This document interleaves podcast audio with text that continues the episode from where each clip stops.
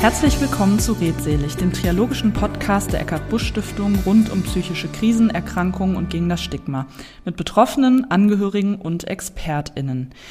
Heute ist Martina Nassenstein zum zweiten Mal bereits bei Redselig zu Gast. Hallo Martina, ich freue mich sehr, dass du heute nochmal dabei bist.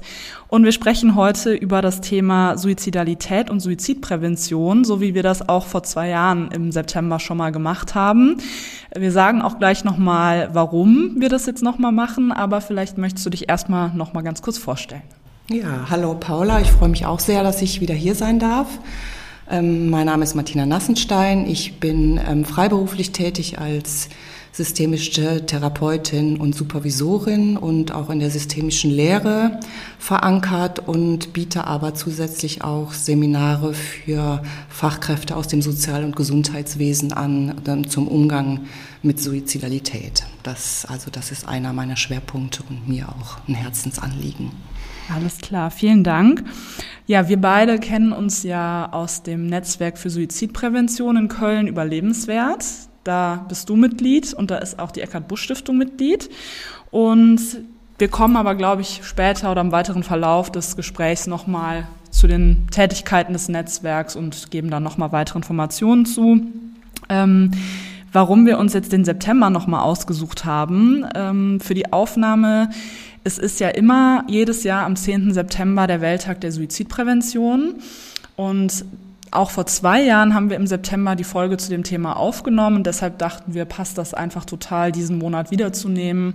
Also der Welttag der Suizidprävention, ich habe nochmal nachgeschaut, das ist seit 2003 äh, durch die WHO ins Leben gerufen worden. Mhm. Also schon wirklich einen langen Zeitraum und ähm, ist damals entstanden, um den Menschen die durch Suizid verstorben sind, einfach so ein Gedenken auch ähm, mhm. oder sie zu würdigen. Und ähm, ich finde dieses Ritual, man soll eigentlich eine Kerze ins Fenster stellen ja. ähm, an dem Abend, finde ich eigentlich ganz schön. Ja. Vermutlich weiß das keiner oder die wenigsten. Ich finde das aber immer ganz schön. Ähm, ja, wenn ich durch die Straßen gehe, sieht man schon immer die ein oder andere Kerze. Also mhm. das scheint sich doch auch etabliert zu haben. Ja, es gibt ja auch eine Website, auf der ja auch die ganzen Veranstaltungen, die dann an dem Tag oder rund um den Tag stattfinden, aufgelistet sind. Ähm, genau, also da gibt es einfach sehr viel, was irgendwie mittlerweile rund um diesen Tag stattfindet. Und wir als Netzwerk ähm, haben ja auch schon mal um den Welttag der Suizidprävention Veranstaltungen gehabt und haben uns ja damals auch zum Welttag der Suizidprävention eigentlich vorgestellt, der Öffentlichkeit, als wir uns gegründet haben. Ne? Genau, okay. Ja, wir haben uns gedacht, wir machen nochmal eine Folge zu diesem Thema, weil es einfach sehr, sehr, sehr wichtig ist und schon auch, wie ich finde, in den letzten Jahren ein bisschen ähm, öffentlicher geworden ist. Es wurde mehr darüber gesprochen. Ähm, vielleicht auch durch die Krisen, die in den letzten Jahren alle irgendwie aufgekommen sind, sei es jetzt die Pandemie oder auch Krieg oder finanzielle Sorgen.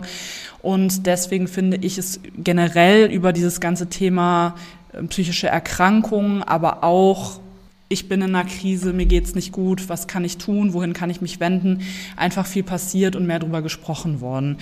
Ähm, Genau, und deshalb haben wir gedacht, wir schauen mal, was hat sich denn eigentlich getan, wie hat sich das alles so entwickelt in den letzten zwei Jahren, seitdem wir das letzte Mal hier saßen und möchten da einfach nochmal ja, ein bisschen mehr den Fokus drauflegen.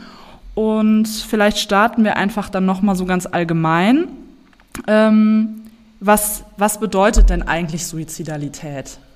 Ja, wir haben uns ja eben noch mal so ein bisschen darüber unterhalten, wie wir starten und ob wir noch mal uns auch ein bisschen damit beschäftigen, was heißt das denn eigentlich, ähm, wenn man über Suizidalität spricht oder über Menschen in suizidalen Krisen, weil häufig wird das ja damit in Verbindung gebracht, dass Menschen sterben möchten, aber es ist letztendlich ein total komplexes Geschehen und sehr multifaktoriell und ähm, es gibt auch wenig oder keine einheitliche Definition, was bedeutet denn jetzt Suizidalität. Letztendlich ist es auch die Summe aller Denk- und Verhaltensweisen, die damit in Zusammenhang stehen, das eigene Leben möglicherweise beenden zu wollen oder auch den Tod durch irgendwelche Handlungen in Kauf zu nehmen. Mhm. Aber letztendlich finde ich immer, es ist ein krisenhaftes Geschehen. Wir kennen alle Krisen, von daher ähm, ist es einfach auch ein gesamtgesellschaftliches Phänomen.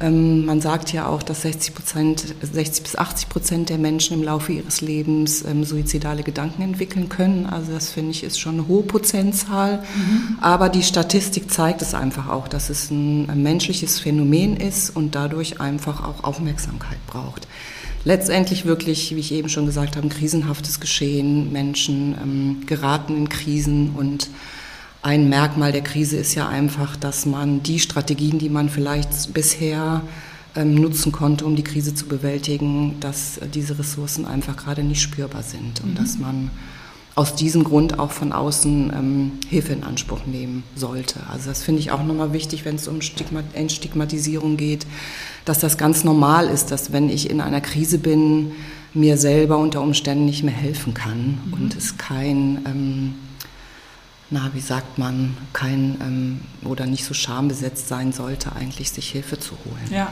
absolut. Oder kein menschliches Versagen, sondern es ist eher, ist eher ein typisch ja. menschliches Verhalten oder eine Reaktion.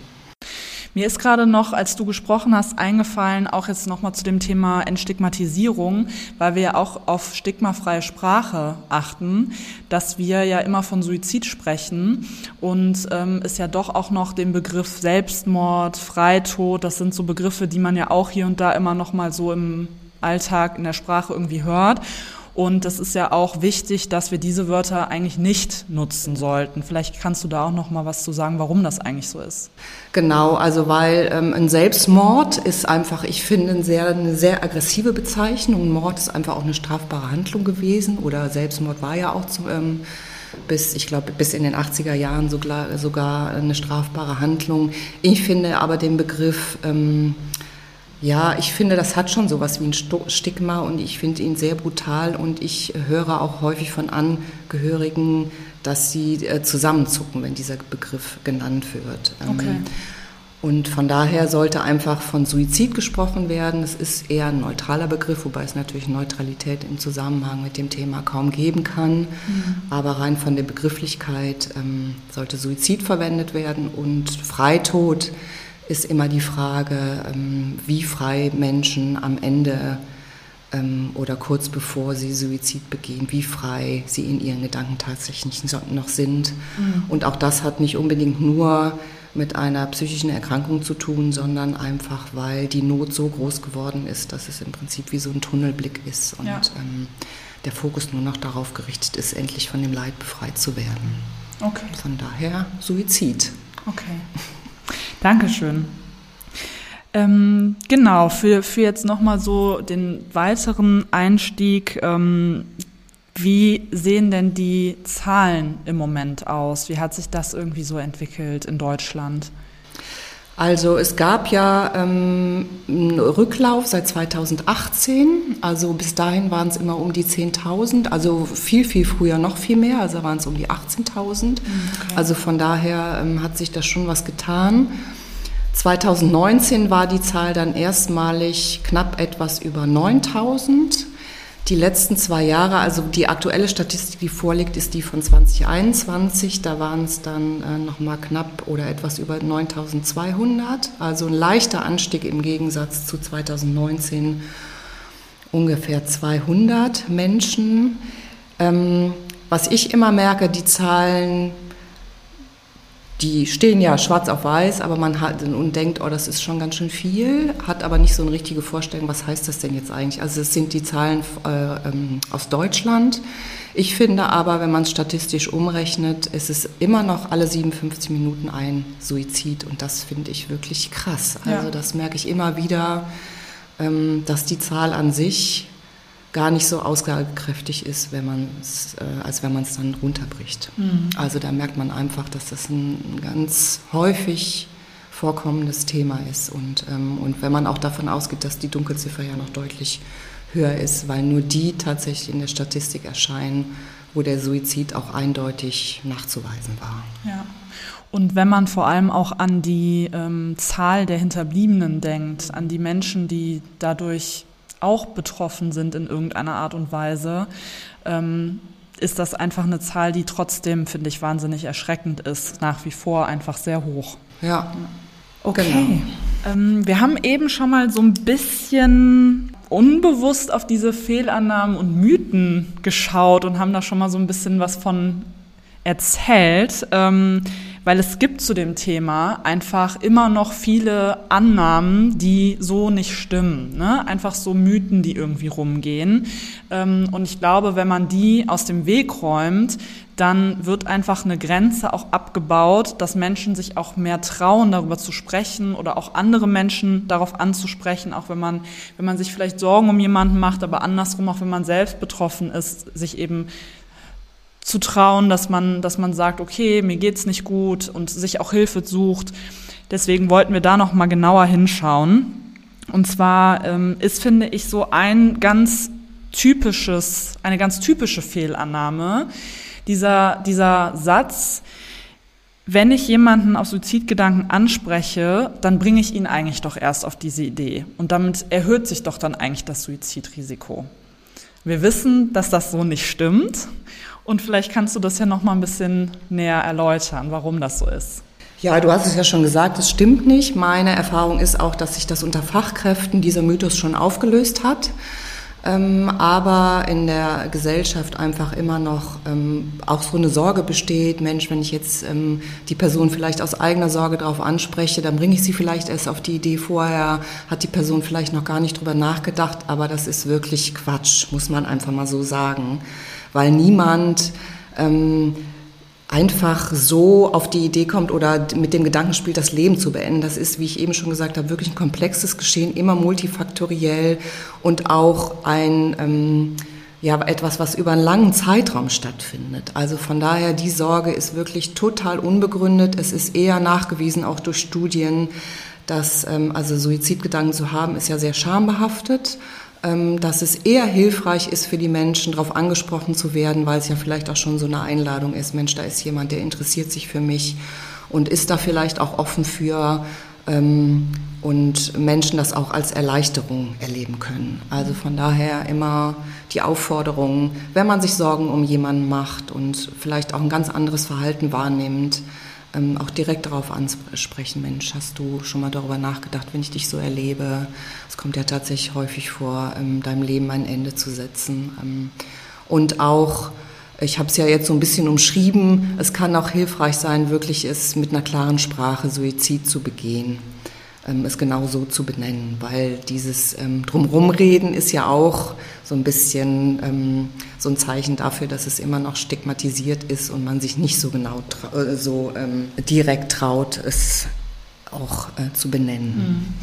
Und ich denke mal, dass auch die betroffenen Personen in dieser Situation auch ein besseres Gefühl bekommen, wenn sie merken, okay, mein Gegenüber ist gerade wirklich in der Lage, mit mir darüber zu sprechen. Und wir können hier ganz offen und ehrlich sein. Und ich kann alles sagen, was ich, was ich möchte und muss nicht irgendwie versuchen, irgendwas für mich zu behalten oder irgendwie irgendwas zu umschreiben oder so. Ne? Deswegen, genau. Okay. Also ich habe auch die Erfahrung gemacht, ähm, jetzt vielleicht nochmal zur Entstigmatisierung. Ich habe ja selber schon mehrere Suizide in meinem Leben erlebt im Umfeld und ähm, habe mich ja irgendwann auch mehr dem Thema zugewandt, weil ich gemerkt habe, es gibt so wenig Hilfsangebote ähm, auch außerhalb psychiatrischer Strukturen und habe dann ja viel auch mit Menschen gesprochen und habe da die Erfahrung gemacht, dass wenn man selber anfängt zu sprechen, jeder was erzählen kann. Also jeder kennt jemanden, der jemanden kennt. Mhm. Also ähm, oft ist es ja so eine Kette, die in Gang gesetzt wird. Ähm, ja. Also das war meine Erfahrung, dass ähm, jeder auch eine Geschichte erzählen kann und das manchmal auch sehr hilfreich erlebt hat, es endlich mal aussprechen zu können. Ja.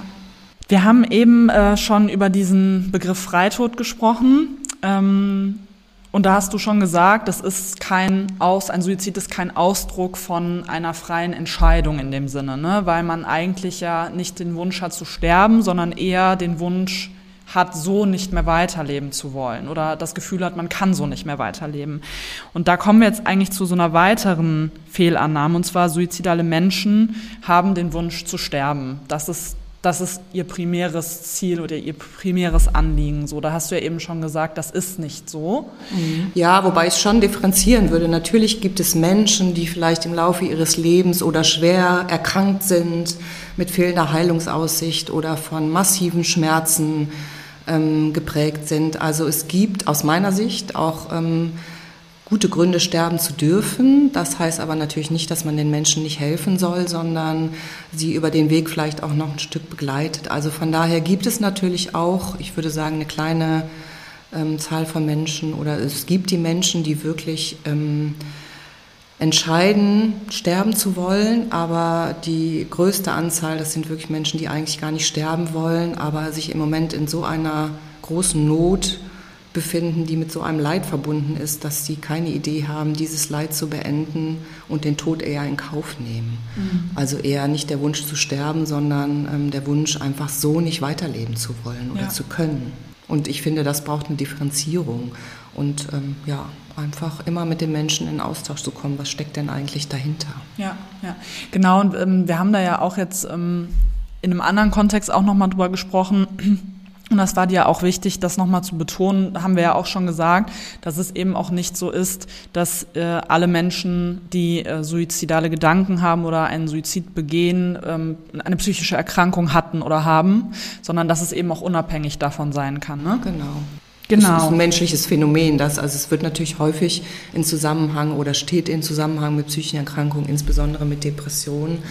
Aber ich finde, ähm, da steckt auch eine Gefahr hinter, gerade wenn man es gesellschaftlich betrachtet, dass ähm, man Menschen, die vielleicht keine Diagnose haben, ähm, dass man gar nicht auf die Idee kommt, dass die suizidal sein könnten. Deswegen ist mir immer wichtig zu sagen, dass es letztendlich wirklich alle Menschen betreffen kann. Mhm.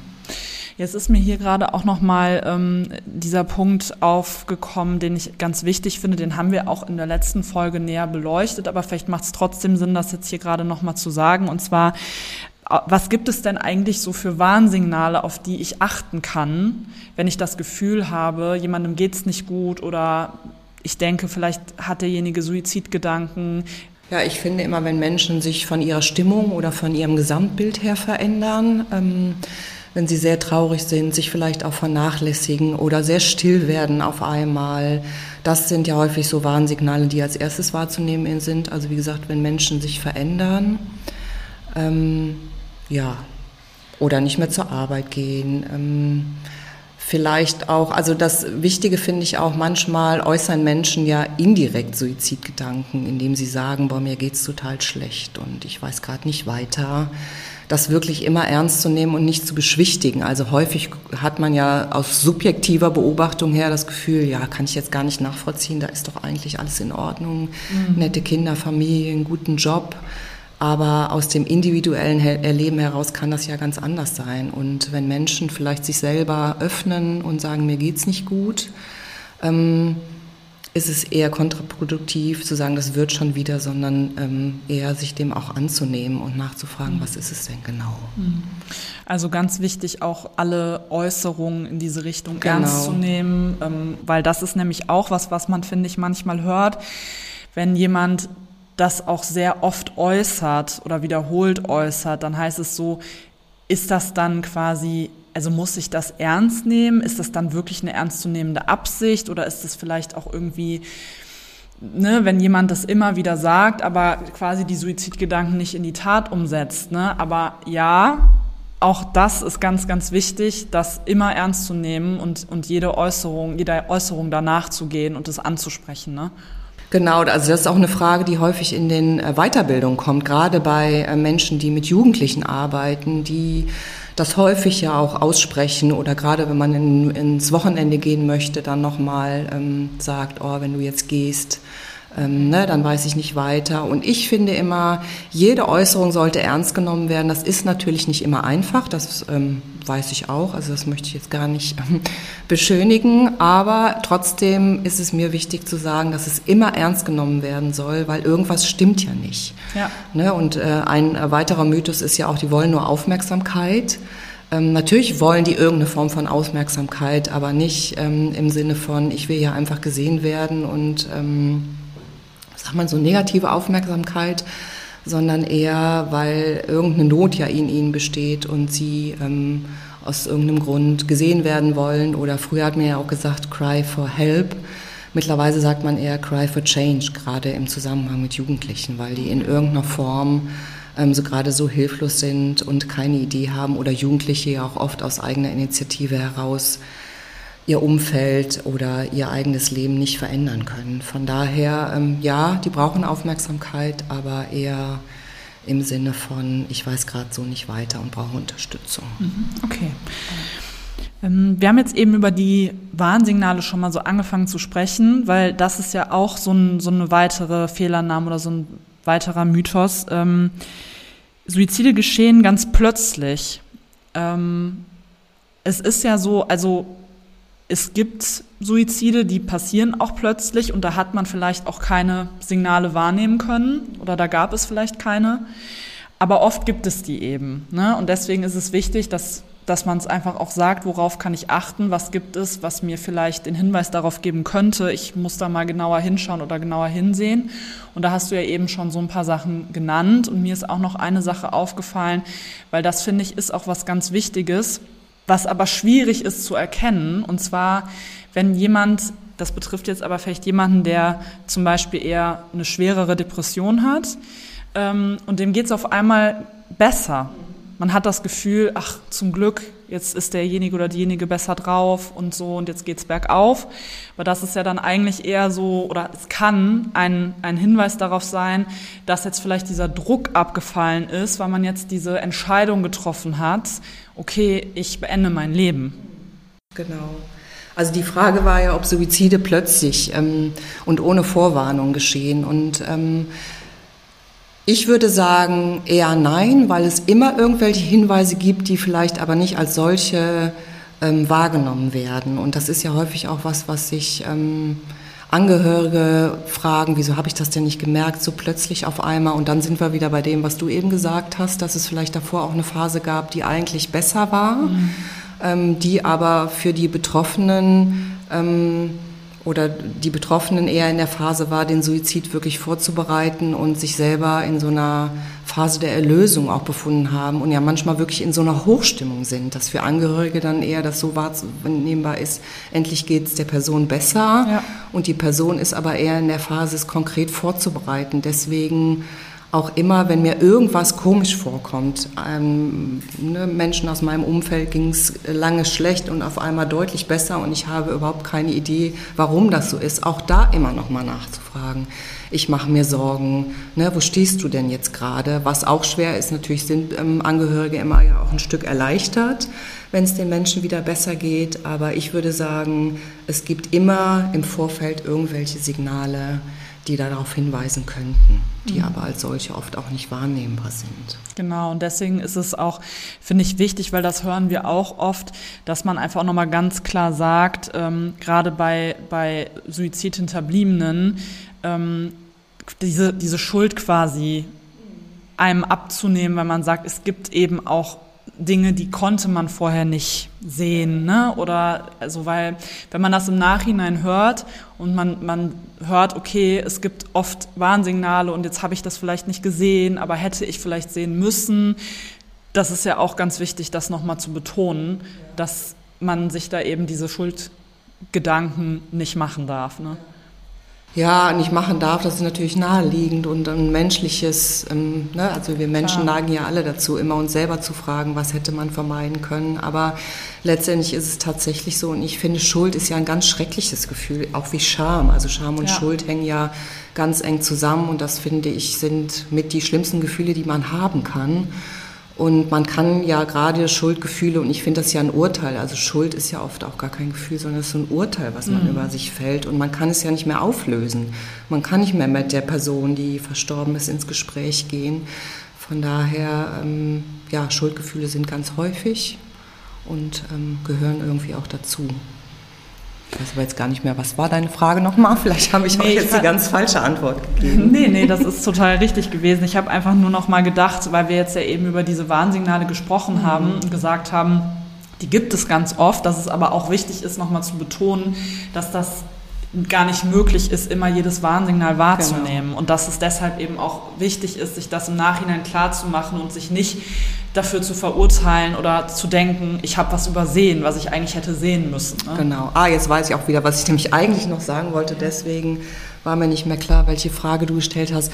Häufig ist das, ähm, dass das, was ich eben schon mal angedeutet habe, dass das ähm, subjektive Erleben ähm, mit dem, was, ähm, was das objektive Erleben der Person ist auch oder mein objektives Erleben ähm, eher nicht mit dem in Einklang zu bringen ist oder ich das nicht so wahrnehme, was da eigentlich gerade passiert, weil mein, meine Beobachtung eine ganz andere ist. Mhm. Also das ist häufig, denke ich, das ähm, größte Problem, mhm. wo man sich hinterher die Frage stellt, Mensch, warum habe ich das denn nicht erkannt, weil meine Beobachtung vielleicht nicht stimmte. Dann haben wir noch eine Fehlannahme, und zwar, wenn man einmal suizidgefährdet war, dann ist man für immer suizidgefährdet.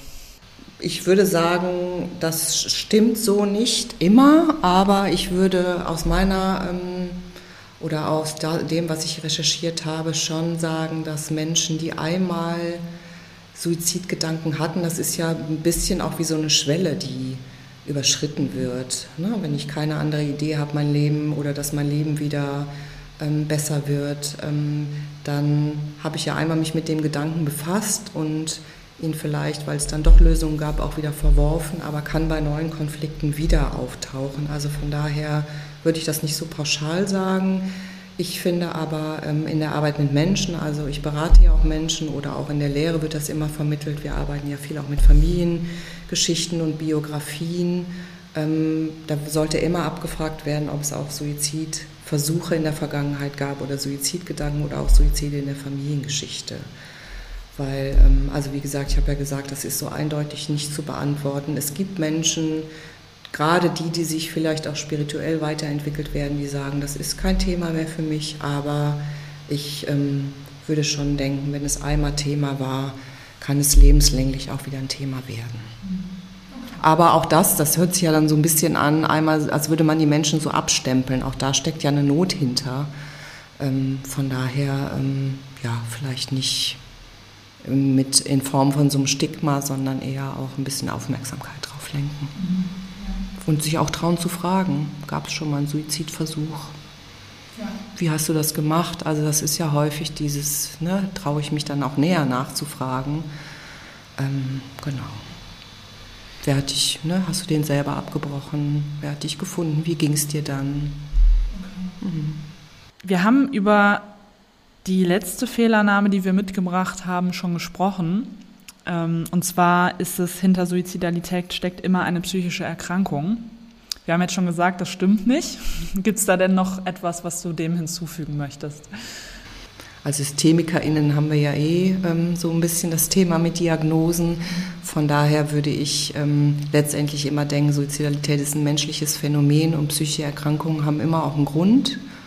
Ähm, ne, die entstehen ja nicht einfach so. Von daher finde ich immer wichtig, ähm, mit den Menschen zu arbeiten und zu gucken, was hat denn dazu geführt, dass es denen gerade schlecht geht. Natürlich braucht man noch mal ein bisschen mehr Aufmerksamkeit, wenn es tatsächlich eine Diagnose gibt, ähm, weil es natürlich auch ähm, Phänomene gibt, dass man Menschen dann wirklich nicht erreichen kann.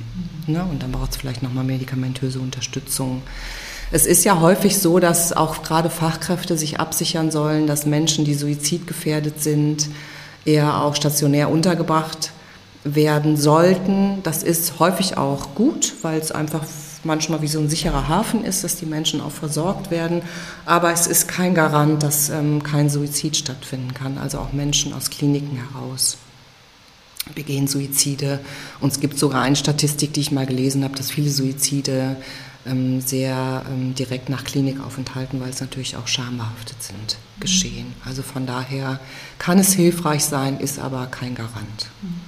Ja, oder auch diese Zeit nach einem Klinikaufenthalt, das ist ja auch eine Zeit, in der kommt man aus diesem geschützten Rahmen raus, hat vielleicht auch nicht das Sozialsystem, was einen unterstützen kann. Und ähm, deswegen ist das so, eine schwierige oder kann eine schwierige Phase sein, ähm, wo es eigentlich wichtig ist, dass man dann da nochmal genauer hinguckt und die Leute dann eben nachträglich auch weiter Unterstützung bekommen. Ne? Ja, und das Wichtige ist ja das A und O, dass Gespräche stattfinden, therapeutische Gespräche, nur medikamentöse Behandlung ja. alleine hilft ja nicht, sondern es müssen auch über einen langen Zeitraum ähm, häufig wird ja auch davon ausgegangen, dass Suizidalität nur über einen bestimmten Zeitraum vorhanden ist. Aber das ist, ähm, also die Sozialität ist mit, einem, mit einer hohen Ambivalenz verbunden und kann über Monate oder auch über Jahre vorhanden sein. Also das finde ich auch nochmal, weil das ähm, in der Gesellschaft eher so verankert ist, dass es wie so aufploppt und dann wieder weg ist. Mhm. Aber ähm, so ist es nicht.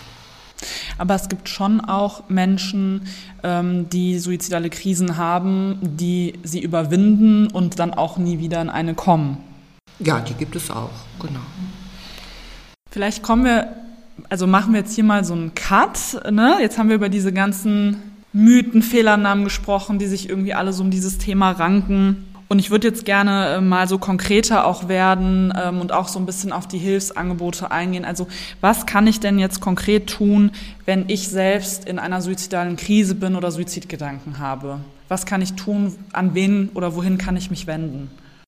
Das hängt ja immer so ein bisschen davon ab, wie man selber auch aufgestellt ist, wie man vielleicht auch in Familie, Freundeskreis eingebunden ist, wie offen da auch über seelische Krisen gesprochen wird. Ich würde sagen, im besten Fall natürlich erstmal nahe Angehörige oder FreundInnen, an die man sich wenden kann, denen man sich öffnen kann, ähm, weil es häufig auch leichter ist, sich Hilfe zu suchen, wenn man Unterstützung bekommt, als es ganz alleine zu machen. Also das ähm, wäre aus meiner Sicht natürlich wünschenswert, wenn das gehen würde. Ansonsten gibt es ja viele psychologische Beratungsstellen, die auch kostenlos in Anspruch genommen werden können. Es gibt die Telefonseelsorge. Ähm, es gibt ne, TherapeutInnen, die aus, aufgesucht werden sollen. Da gibt es natürlich häufig lange Wartezeiten. Es gibt aber auch sowas wie Notfallsprechstunden. Also ich würde immer kurze Wege wählen und ähm, in der, ja, genau. Und kann ich mich auch an meinen Hausarzt oder meine Hausärztin wenden? Weil das ist auch oft Thema, dass man gefragt wird, ist da denn eigentlich der Hausarzt oder die Hausärztin die richtige Adresse? Was würdest du da sagen? Also ich würde sagen, erstmal ist jeder Mensch, der mir in den Sinn kommt, vielleicht die richtige Person. Und es ist sehr abhängig von Menschen, wie sie darauf reagieren. Ärztinnen haben ja häufig super wenig Zeit. Ne? Da geht es vielleicht rein ums Abklären und nicht um, äh, um wirkliches Gespräch. Ich finde immer, das tatsächliche Gespräch ist das A und O. Von daher finde ich ja, ich würde es versuchen, aber wie gesagt, es ist von Menschen abhängig, wie dann die Unterstützung tatsächlich gelingt. Ja. Also was, ähm, was wirklich nachgewiesen ist, auch durch Studien Menschen, die sich öffnen, die, ähm, die sich entschieden haben, Hilfe zu suchen, die haben ja vielleicht schon lange auch mit dem Gedanken oder sind schon lange auch in dieser Not gefangen und ähm, haben dann die Entscheidung getroffen, jetzt hole ich mir Hilfe und dass dieser Moment wirklich entscheidend ist für den weiteren Verlauf. Weil wenn sie dann abgewiesen werden oder auch nicht verstanden werden, es braucht ja auch so eine wertschätzende Haltung, also nicht Menschen nicht zu entwerten, die ähm, die, ähm, die suizidale Krisen haben. Also von daher ähm, vielleicht nochmal, wenn es auch Fachkräfte gibt, die diesen Podcast jetzt hören, das A und O ist wirklich dieses erste Gespräch und ähm, ja, eine beziehungsfördernde Haltung anzunehmen. Okay. Wohin kann ich mich ähm, denn als Hinterbliebener oder Hinterbliebene wenden? Das ist ja auch nochmal eine ganz, ganz wichtige Gruppe. Da haben wir ja auch äh, nochmal drüber gesprochen, dass das wichtig ist, da auch nochmal einen Fokus drauf zu legen. Ähm, genau, also wo kann ich mich mit meiner Trauer hinwenden, weil es ist ja nochmal eine ganz andere Trauer, als wenn ich jetzt jemanden ähm, durch eine krank andere Krankheit oder durch einen Unfall oder sowas verloren habe, als wenn jemand durch Suizid stirbt. Ne? Also ähm, Menschen, die ähm, die Menschen durch Suizid verloren haben, die fangen häufig auch viel später erst an zu trauern, weil sie erstmal ähm, mit ganz vielen Dingen auch beschäftigt sind. Ähm, so dass die eigentliche Trauer erst viel später eintritt. Das finde ich auch ähm, wichtig nochmal mitzugeben, weil viele Menschen das dann vielleicht gar nicht mehr zuordnen können. Ähm, wohin die sich wenden können, das sind auch die psychologischen Beratungsstellen. Es gibt ja Argus, Angehörige nach Suizid, die haben bundesweit Selbsthilfegruppen. Also da gibt es eine Zentrale, die ist auch im Netz zu finden. das finde ich ist ein super Angebot, weil das einfach ja, ganz regional verortet ist.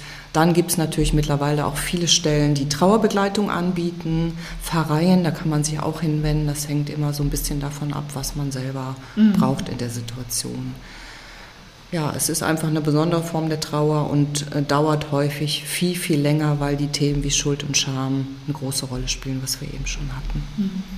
Und Menschen, also es ähm, ist ja auch nachgewiesen, dass Menschen, die ähm, die Angehörigen durch Suizid verloren haben, selber unter Umständen erhöhtes Suizidrisiko haben. Ja. Also sprich genau. mal von Postvention. Von daher ähm, brauchen die einfach auch Aufmerksamkeit. Was mache ich, wenn ich jetzt als quasi jetzt nochmal eine weitere Gruppe, wenn ich mir Sorgen um jemanden mache äh, und denke, der oder diejenige könnte Suizidgedanken haben? Ähm, Gibt es da auch Stellen, an die ich mich wenden kann? Es kann ja auch vorkommen, dass man vielleicht an eine Person mal nicht rankommt mhm. oder die Person vielleicht auch Hilfe ablehnt. Was kann ich in so einem Fall machen? Ähm, genau, also das erste ist natürlich direkt ansprechen, aber wenn ich merke, auch da bekomme ich irgendwie nicht so richtig zum Ziel und ich mache mir trotzdem weiter Sorgen, ähm, gibt es auch wieder die Beratungsstellen. Es gibt ja gerade in Köln viele Ehefamilien-Lebensberatungsstellen, die, ähm, wo man sich hinwenden kann, dann die Telefonseelsorge.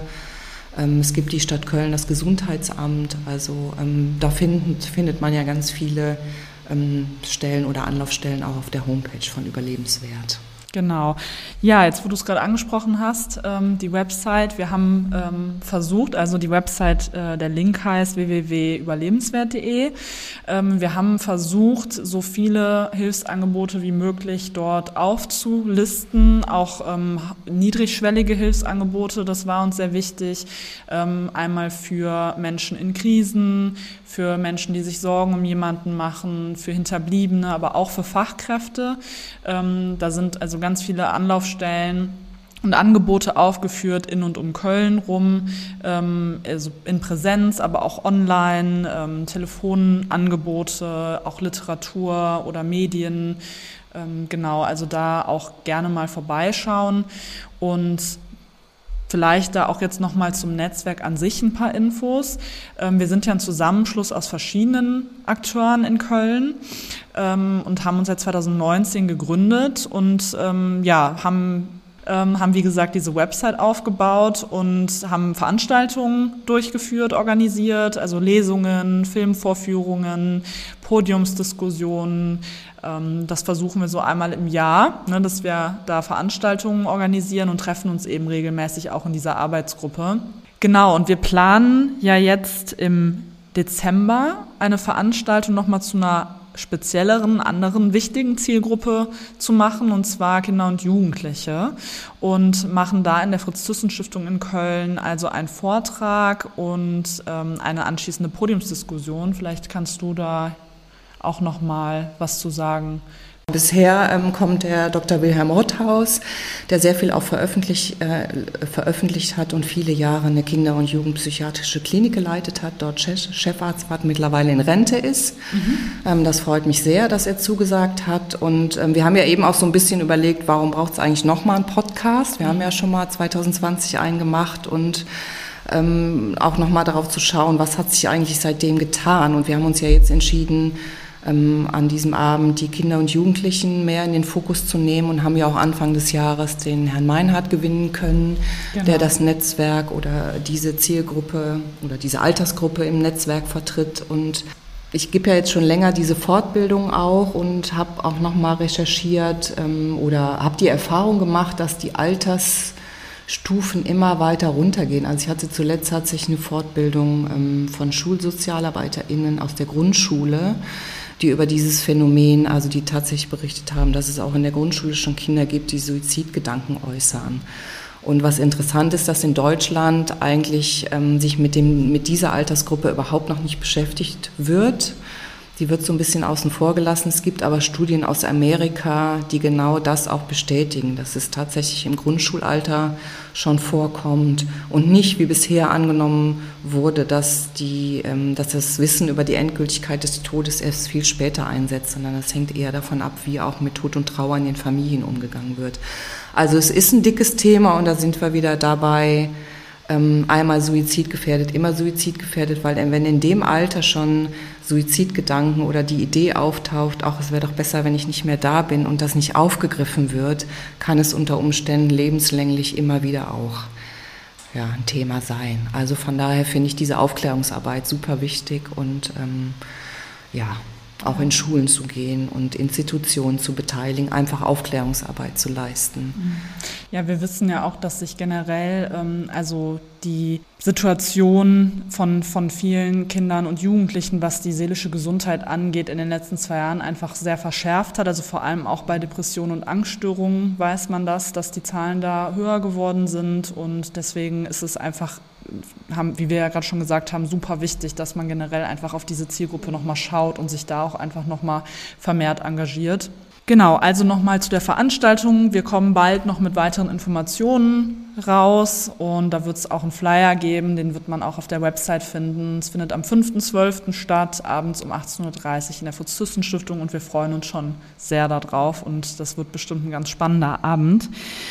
Genau, was hat sich denn aus deiner Sicht in den letzten Jahren getan in der Suizidprävention oder auch generell zu dem Thema Suizidalität? Also was sich auf jeden Fall getan hat, ist, dass die mediale Berichterstattung eine andere geworden ist oder die ganzen Social-Media-Kanäle Kanäle sich mehr damit beschäftigen. Das ist natürlich immer so ein bisschen Fluch und Segen, weil es gibt ja auch ähm, sowas wie Suizid-Challenges oder wie auch immer. Aber ähm, die, wenn man es wirklich positiv betrachten möchte oder, oder ja, positiv betrachtet, ähm, wird darüber viel, viel Aufklärungsarbeit geleistet. Und was mir auffällt, dass die Jugendlichen viel offener über dieses Thema sprechen. Ja, also das Entscheidende ist tatsächlich wirklich, wie ähm, in den Medien berichtet wird und ähm, insbesondere auch ähm, der Hinweis auf mögliche Hilfsangebote oder auch Geschichten zu schreiben, wie Menschen, vielleicht gerade berühmte Persönlichkeiten, ähm, auch Wege gefunden haben, suizidale Krisen zu überstehen. Also von daher, das ist, finde ich, sehr wahrnehmbar, dass sich in mhm. den Medien da ganz viel getan hat ähm, dass Institutionen auch eher Fortbildungen anfragen, ähm, dass Menschen offener werden und ähm, Im Juli wurde ja auch vom, ähm, der Antrag im Bundestag verabschiedet, die Suizidprävention weiter zu fördern. Mhm. Also da ist ja jetzt auch spannend, was dann in Zukunft ja, noch passieren wird, weil natürlich dann ja auch immer mehr Gelder zur Verfügung gestellt ja, werden. Ja, was sehr genau. schön ist. Ja. Also ich, ne, um es nochmal zusammenzufassen, was sich getan hat, ist auf jeden Fall, dass mehr Offenheit besteht. Und ähm, wir haben ja gesagt, wir haben vor zwei Jahren diesen Podcast das erste Mal aufgenommen zu dem Thema. Das war genau am Anfang, als die Pandemie voll losging. Jetzt sind wir später. Ähm, wir sind sogar drei Jahre später. Wir sind drei Jahre später. Stimmt, ja, so lange ist es schon her. ähm, Pandemie ist sozusagen vorbei oder es ist zumindest man hat es mehr im Griff, so. Ähm, wir hoffen, dass es vorbei ist. Wir, genau, wir oder hoffen, nicht mehr in der Dimension wiederkommt. Genau, genau. Ähm, gab es denn einen Effekt ähm, durch Corona, also äh, was die Suizidzahlen anging? Ähm, also es gibt da tatsächlich keine, das habe ich gestern nochmal versucht auch rauszufinden, es gibt keine statistischen Daten, die jetzt darauf hinweisen, dass durch Corona die Zahlen massiv angestiegen sind. Es gab natürlich, wenn man jetzt nochmal guckt, im Vergleich zu 2019 einen ganz, ganz leichten Anstieg. Aber inwieweit der tatsächlich mit der Corona-Pandemie zusammenhängt, darüber gibt es aktuell keine Statistik. Mhm. Wäre natürlich interessant, weil ich auch immer wieder gefragt mhm. werde. Aber aktuell. Ist nichts veröffentlicht. Wie kann denn ähm, aus deiner Sicht dieses Stigma noch weiter aufgebrochen werden bei dem Thema Suizidalität? Also wir haben ja gesagt, es ist, ist schon viel passiert und es wird mehr darüber geredet, aber gibt es da irgendwie noch was, bei dem du sagst, das wäre wichtig, dass das noch geschieht? Oder hast du vielleicht auch einen Wunsch? Auch mein Wunsch ist ja immer reden, reden, reden, also über Suizid und Suizidalität zu sprechen und ähm, möglichst früh auch anzufangen, also wirklich nochmal in die Schulen zu gehen, dass das ein Thema ist, was ähm, menschlich ist. Und ich habe ja, glaube ich, beim letzten Post Podcast schon von diesen Lebenskompetenzprogrammen in Form von Workshops vielleicht gesprochen. Also das wäre mein Wunsch, wirklich möglichst früh über dieses Thema sprechen zu können, ohne oder die Scheu davor auch zu nehmen. Und ich finde ja auch, also wenn man, ich schaue jetzt nicht so viel Fernsehen, aber es ist schon ein Thema, was ähm, häufiger auch vorkommt. Mhm. Ja. Und ähm, dadurch natürlich auch mehr in den Köpfen vorhanden ist und vielleicht zum Sprechen Ja, und ich finde auch, ich finde auch, dass ähm, sich viel entwickelt hat, auch so in, in der Arbeit von anderen Vereinen und Organisationen. Ähm, also gerade auch während der Corona-Pandemie, finde ich, sind schon auch viele gute Projekte entstanden und auch viele gute Online-Hilfen entstanden, ne? Ähm, was vielleicht so ein kleiner positiver Nebeneffekt war. Ähm, dass eben vieles auch nur online stattfinden konnte, aber es gibt einfach, finde ich, auch wirklich viele gute Projekte und viele Organisationen, die einfach eine super Arbeit auch, auch machen ähm, auch in diesem Bereich. Von daher. Ich finde, da tut sich ja, ähm, ich bin so ein bisschen auf Facebook unterwegs und das wisst ihr ja selber, dass gerade auch Menschen, die in der Öffentlichkeit stehen, sich mittlerweile mehr outen und an die Öffentlichkeit wenden, gerade was psychische Erkrankungen, aber auch Suizid, Suizidalität anbetrifft. Und das finde ich wirklich sehr begrüßenswert, weil mhm. ähm, ja das ja häufig der erste Schritt ist, dass sich andere auch trauen und sich vielleicht auch nicht mehr so alleine damit fühlen. Ja, das stimmt. Ja. Alles klar. Gibt es denn sonst noch irgendwas, was du loswerden möchtest zu dem Thema oder was du unseren HörerInnen noch mitgeben möchtest? Ach, nö, ich denke, wir haben ja schon ganz viel angesprochen ja, und ähm, der Wunsch wäre einfach, dass es noch mehr entstigmatisiert wird. Da sind wir ja auf einem guten Weg.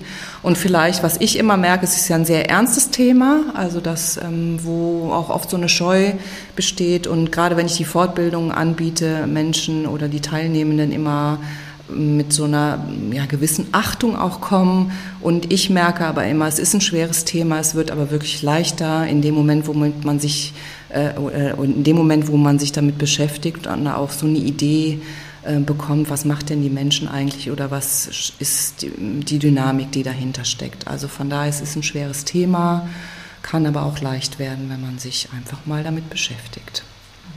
Und es hat ja auch immer was damit zu tun, ähm, so die eigene Haltung zu überprüfen und unter Umständen auch nochmal eigene Suizidgedanken ähm, zu überprüfen oder alles klar. Dankeschön. Das ist ein gutes und wichtiges Schlusswort, finde ich, für das Thema. Ähm, wir fragen ja am Ende aber auch unsere Gäste immer noch, ähm, was ist denn dein persönlicher eigener Tipp für die seelische Gesundheit oder was tust du, damit es dir gut geht oder damit du weiterhin auch seelisch gesund bleibst? Ja, ich bin ja eher so ein gesellschaftlicher Mensch, also ich treffe gerne Menschen, ähm, mache Sport und ich glaube, was mir hilft, um seelisch gesund zu bleiben, ist möglichst wenig in mich reinzufressen, was nicht immer einfach für mein Umfeld ist, aber ich finde, nur so kann man Dinge klären ja. und ähm, ja, okay. die eigene Gesundheit fördern. Okay, alles klar. Ähm, ja, vielen Dank, dass du nochmal dabei warst bei Redselig. Ich finde, da waren jetzt auch nochmal viele neue Aspekte drin und auch nochmal andere Aspekte, auch was sich jetzt einfach nochmal äh, entwickelt hat in den letzten Jahren. Ähm, ja, und ich freue mich auch weiterhin auf alles, was mit dem Netzwerk Überlebenswert passiert und wie sich das weiterentwickelt und freue mich jetzt auch erstmal total auf unsere Veranstaltung. Wir verlinken auch die Website nochmal und auch deine Homepage nochmal in den Show Notes. Und ähm, genau, bedanke mich auch bei allen ZuhörerInnen und wir nehmen auch immer gerne Feedback an, wenn es welches gibt. Also gerne ähm, an die info at eckart-busch-stiftung.de schreiben. Und ansonsten wird in der nächsten Folge Bettina Busch im Oktober mit Dr. Bastian Willenborg sprechen und zwar über das Thema Ernährung und psychische Gesundheit und wie das zusammenhängt. Also auch ein ganz anderes, sehr spannendes Thema. Ähm, und zwar findet ja auch jetzt in Köln vom 10. bis 20. Oktober die Woche für seelische Gesundheit statt. Findet ja alle zwei Jahre statt, ähm, die Köln-Bonner Woche. Und wir haben am 12.10. auch eine Veranstaltung zum Thema Prävention. Und da geht es um Bewegung, Ernährung und Achtsamkeit und da wird auch Dr. Bastian Willenbock dabei sein. Deshalb auch im Oktober der Podcast mit ihm. Vielen lieben Dank fürs Zuhören und bis zum nächsten Mal bei Redselig.